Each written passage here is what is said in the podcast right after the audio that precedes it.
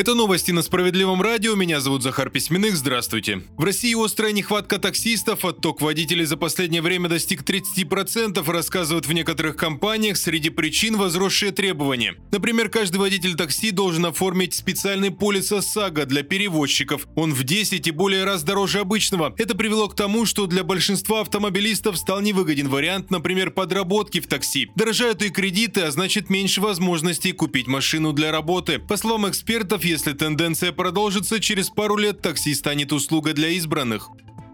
Сейчас самое время открыть вклад в банки, об этом заявляют эксперты. Проценты выросли и, вероятно, в ближайшее время уже не увеличатся. Тем временем, по итогам этого года, россиянам нужно будет заплатить налог на прибыль с банковских вкладов. Речь о счетах, на которых более миллиона рублей. Закон был принят еще в 2021 году, но все это время вкладчики были освобождены от уплаты. Ну а в партии «Справедливая Россия за правду» внесли законопроект об увеличении налогооблагаемой суммы. Вот как инициативу прокомментировал лидер «Справедливоросов» Сергей Миронов, который рекомендует рекомендует Минфину не лезть в карманы граждан. Сегодня 20 Первый 22 год был пропущен. С 23 года планируется брать с тех, кто имеет более миллиона. Но мы считаем, что у многих людей это единственная возможность получить хоть какой-то доход. И миллион слишком маленькая сумма. И мы, нашей инициативой, предлагаем увеличить эту сумму до 5 миллионов.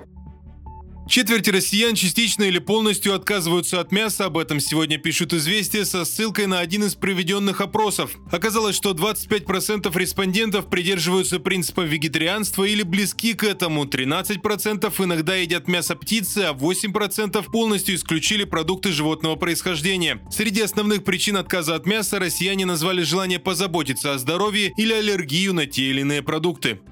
Далее выпуски новости Центра защиты прав граждан. Плата за вывоз мусора из давно сгоревшего дома. Именно такой счет получала одна из семей в Самарской области. Историю рассказала Галина Николаева. Ее внучка жила в частном доме со своим папой. Дом сгорел еще в 2018 году. Отец погиб, и Галина Николаева взяла внучку под свою опеку. Вместе они давно живут в другой квартире, но постоянно получают счета на плату за вывоз мусора. Пенсионерка была уверена, что это ошибка и не обращала внимания. Долг тем временем продолжал расти, и Галина Николаева Николаева решил обратиться в Центр защиты прав граждан. Там пояснили, коммунальщики не имеют права собирать плату за мусор в такой ситуации. При этом нужно подать соответствующее заявление и приложить подтверждающие документы. Учитывая срок давности, юристы Центр попросили помощи в решении вопроса депутата Справедливороса Михаила Моряхина. Он направил региональному оператору запрос копии акта обследования. Вопрос был решен молниеносно. От компании пришел ответ, что все начисления аннулированы, а лицевой счет закрыт.